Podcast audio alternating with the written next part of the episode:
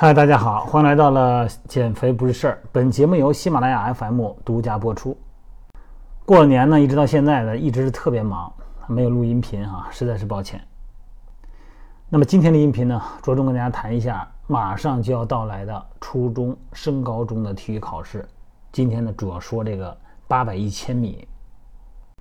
在线下的私教课里边呢，这类情况特别多。现在有好多的中学生啊，男孩女孩啊，在做这个训练。然后呢，也跟大家通过音频的方式呢，呃，咱们家里有面临的中考的孩子呢，也借鉴一下啊。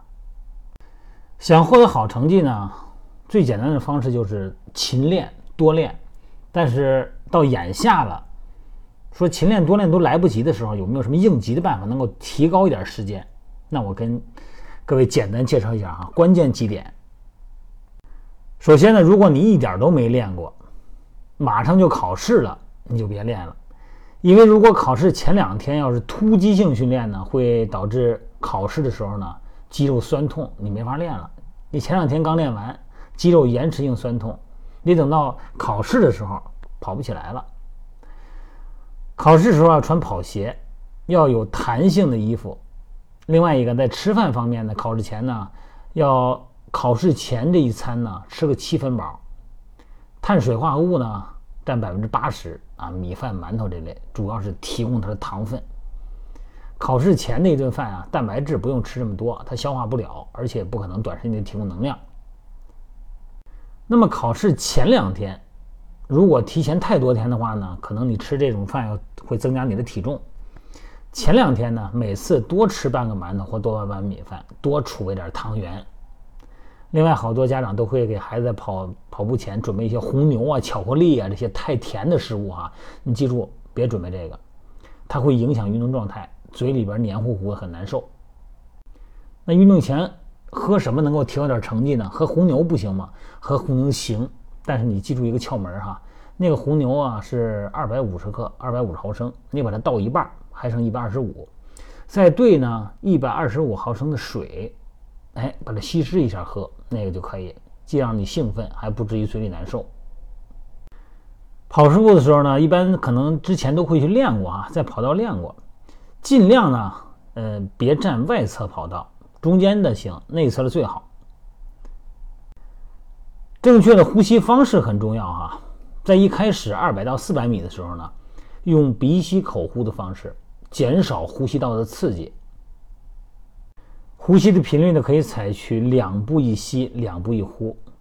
到后期呢，你的吸氧量增加了，就鼻子就不够用的了，就口呼口吸了。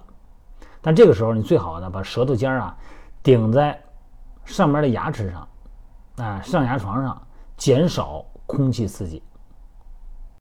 还有一关键点就是超人的时候，你觉得前面你的速度比别人快，想超人的时候呢，尽量不要在弯道超人。在弯道超人非常费力气，但如果你要是被别人超的时候，你是跟还是不跟呢？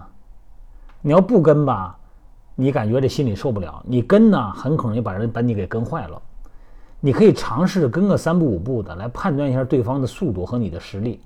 如果你发现能跟上，他能带着你跑，其实提高你的成绩很好，而且呢，是在你前头呢，还可以减少你风对你的影响。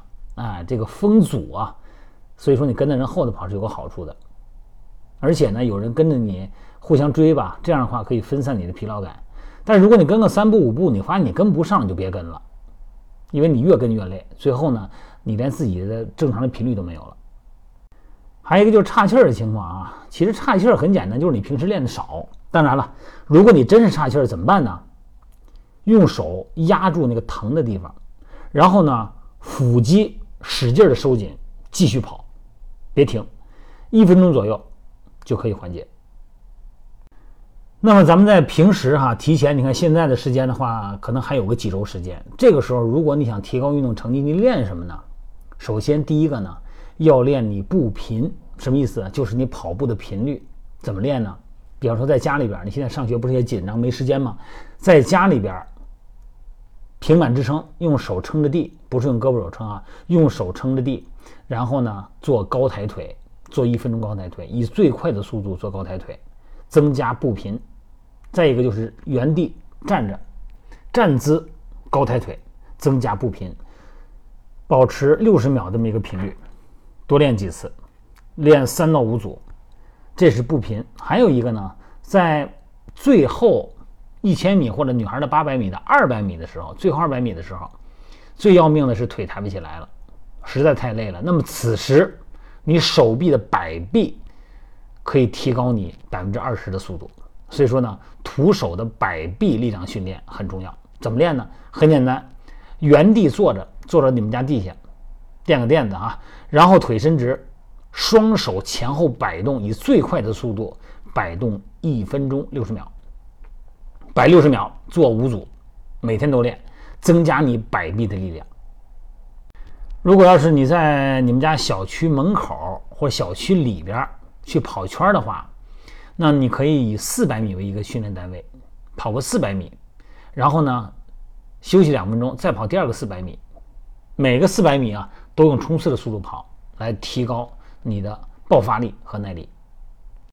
好了，这个八百一千米呢，基本上运动平时训练的内容和考试需要注意的呢，大概也就这么多了。希望各位家长呢能够提醒孩子注意这关键几点，祝大家能考出好成绩。